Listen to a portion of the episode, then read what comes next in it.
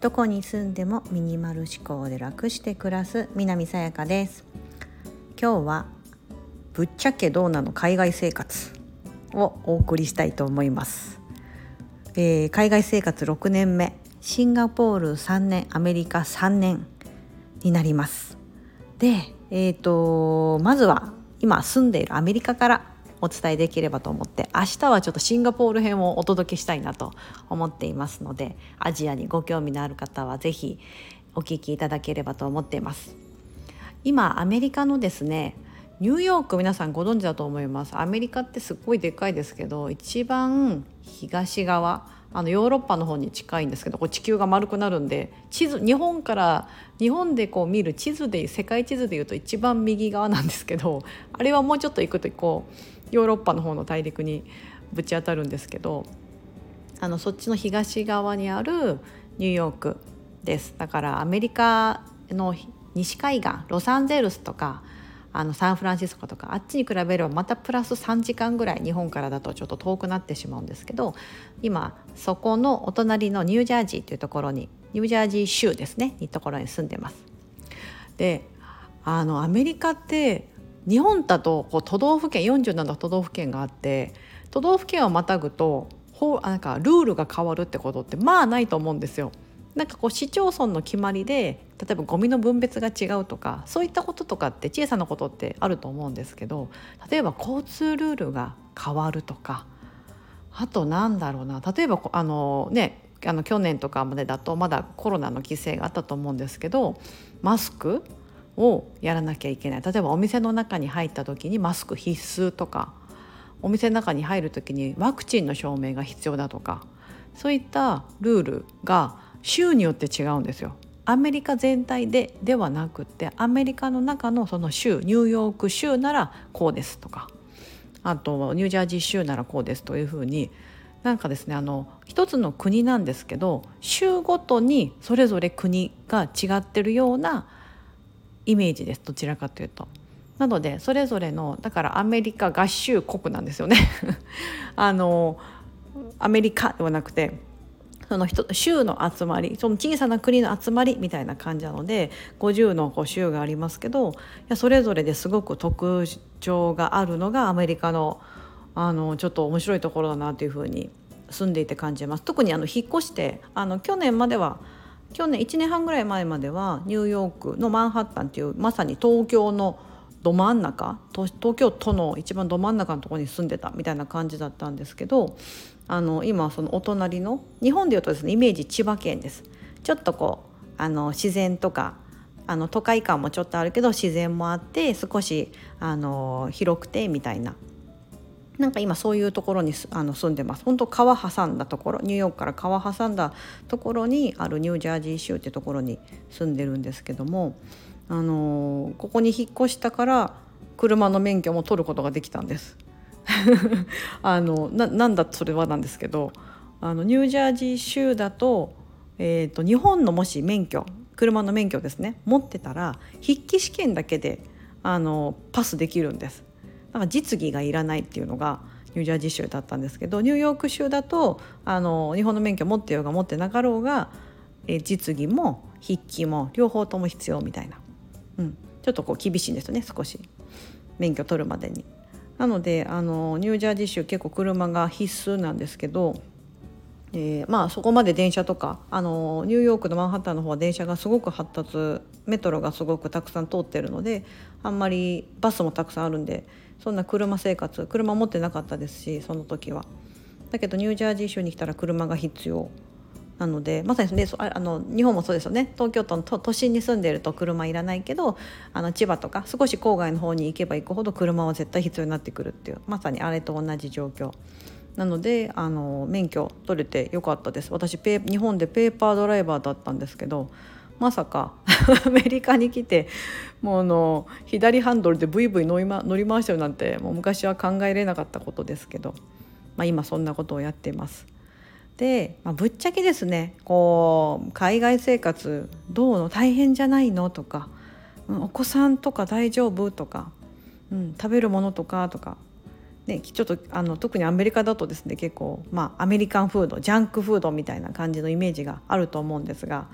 生活面、まあ、食事面で言うとですねまず物価が高いことが 今高騰してますので物価は世界的にそうだと日本もねあの値上がってると思うんですけど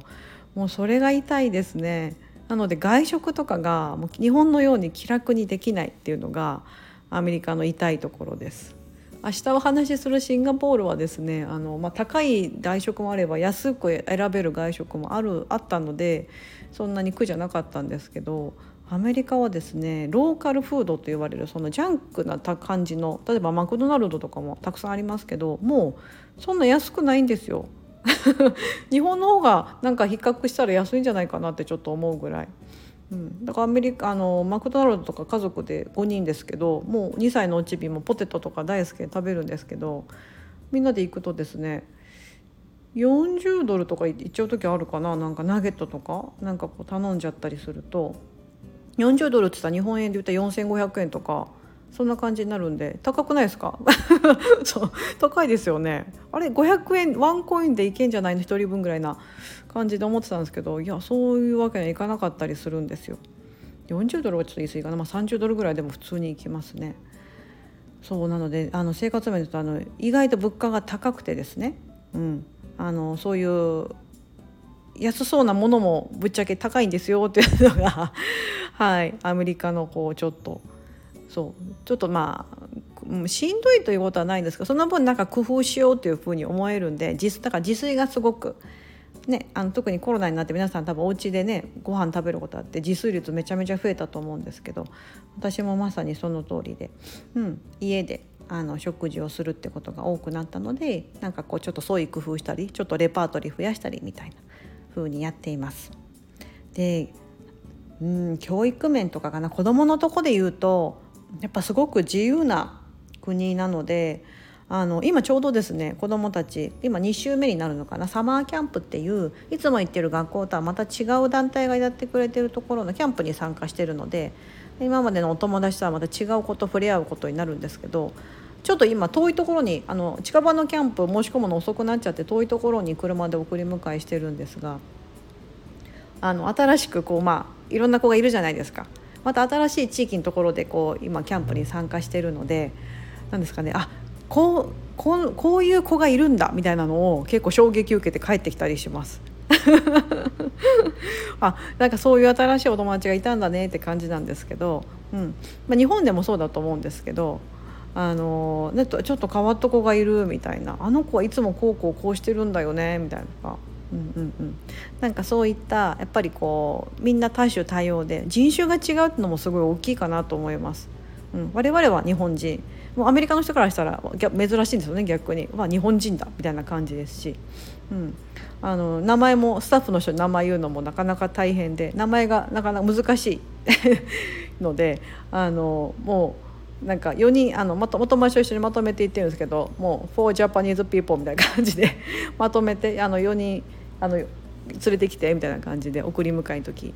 言ってたりしたします。そうなんです。あとなんだろうなぶっちゃけいろんなこうやっぱりこう仕事してる面で夫がこれ言ってたのはやっぱりこう個人成果主義みたいなところも成果主義がやっぱり多いので、えーと、転職するの当たり前。いい条件のところがいったらあったらみんなそっちに行くよみたいな。特に今給与もですねあの物価が上がってる関係で給与もやっぱりこう値上げまあね、してる企業もたくさんあったり条件がいいところだったりとか、ね、たくさんあるのでそういうところにこう転職とかって皆さんもそういうのが当たり前一つの会社にずっと生涯勤めるなんてっていう感じの多分風潮だと思うので、うん、なんかそういう新しいことにこうチャレンジするっていうところに関してはえーと、大人に関してもすごく多いんだなっていうのは感じます。要はその離職率みたいなのは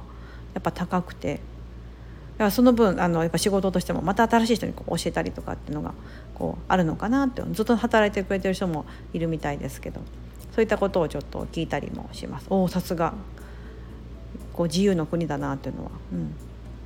感じますね。なんだろうな。海外に来てアメリカに来て気をつけないといけないよって言われたことがあってあの日本人つい「あすいません」ってこう口癖のようにこう言うじゃないですか。まあ直訳するとこっちだと「sorry」っていうふうに「ごめんなさい」になると思うんですけどあのあんまりこう「sorry」って言わない方がいいよと。うんあのアメリカ訴訟大国何かあった時にですねやっぱこう訴えられるみたいな怖いですけど あのねあったりする例えばちょっと交通事故ちょっとお互い車がぶつかってしまったって時も先にこう総理謝ってしまうとこう非を認めたことになっちゃうから絶対言ったらダメだみたいな感じとか、うん、なんかぶつかったとか何かこうなんかあった場合にそう先にそれを口走ってしまうのは非常に危険ですっていうことを、うん、言われたことがあってなるほどと、まあ、自分で自分の身を守るためにも、ね、あのこちらは銃を持ってるってこともあるので皆さんに別に銃を持つことは合法なので全然悪いことじゃないので、うん、何？でいつどういう時にそういうことがあるかわからないのであまりこう下手に出るというかこう自分で非を認め先に認めてしまうというのは本当に悪くな別に悪くない場合に。